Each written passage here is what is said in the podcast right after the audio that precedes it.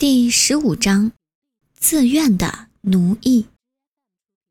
社会洗脑造成的效应之一，就是让吸烟者自愿接受烟瘾的奴役。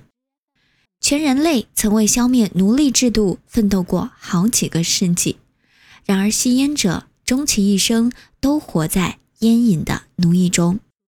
他似乎意识不到，每当吸烟的时候。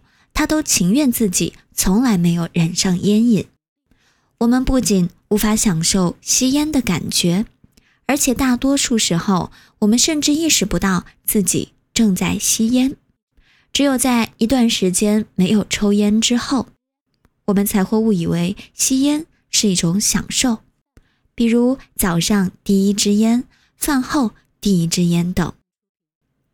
只有当我们决心戒烟，或是弄不到香烟，或是身处禁止吸烟的地方，比如学校、医院、超市、剧院、教堂等，才会觉得吸烟很重要。吸烟者必须意识到，禁止吸烟的地方会越来越多，总有一天，任何公共场合都不允许吸烟。过去，吸烟者迈进朋友或陌生人家里时，还可以问一句：“你介意我吸烟吗？”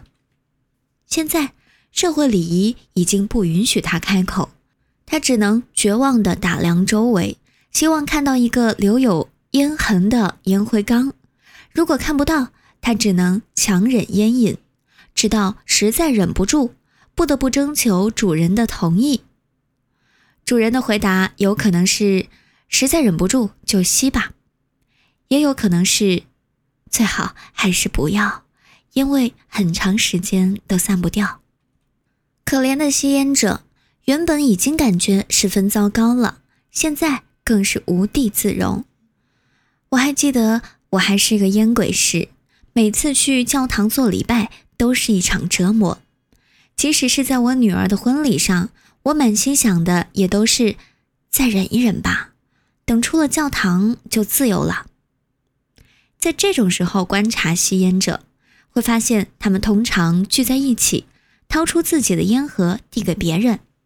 他们的对话通常是：“你抽烟吗？”“啊，是的，不过还是抽我的吧。”“下次再说。”两人点起烟，深吸一口，心里想：“我们不是很幸运吗？这样的享受，不吸烟的人可体会不到。”不吸烟的人也不需要这样的享受，不需要用烟气毒害自己的身体。吸烟者的可怜之处在于，即使是正在吸烟时，他们也无法体会跟非吸烟者一样的感觉：自信、安详以及心灵的宁静。不吸烟的人每时每刻都在享受生活，不会在禁烟场所心烦意乱、坐立不安。过去冬天打室内保龄球时，我经常假装上厕所，然后偷偷点一支烟。这样的事原本只有十四岁的男孩子会做，而我却是一个四十岁的会计师，真是可怜啊！就算回到球场上，我也无法享受打球的过程，只是在强忍着等球打完，好重获自由。保龄球原本是一种休闲，却因为吸烟成为一种负担。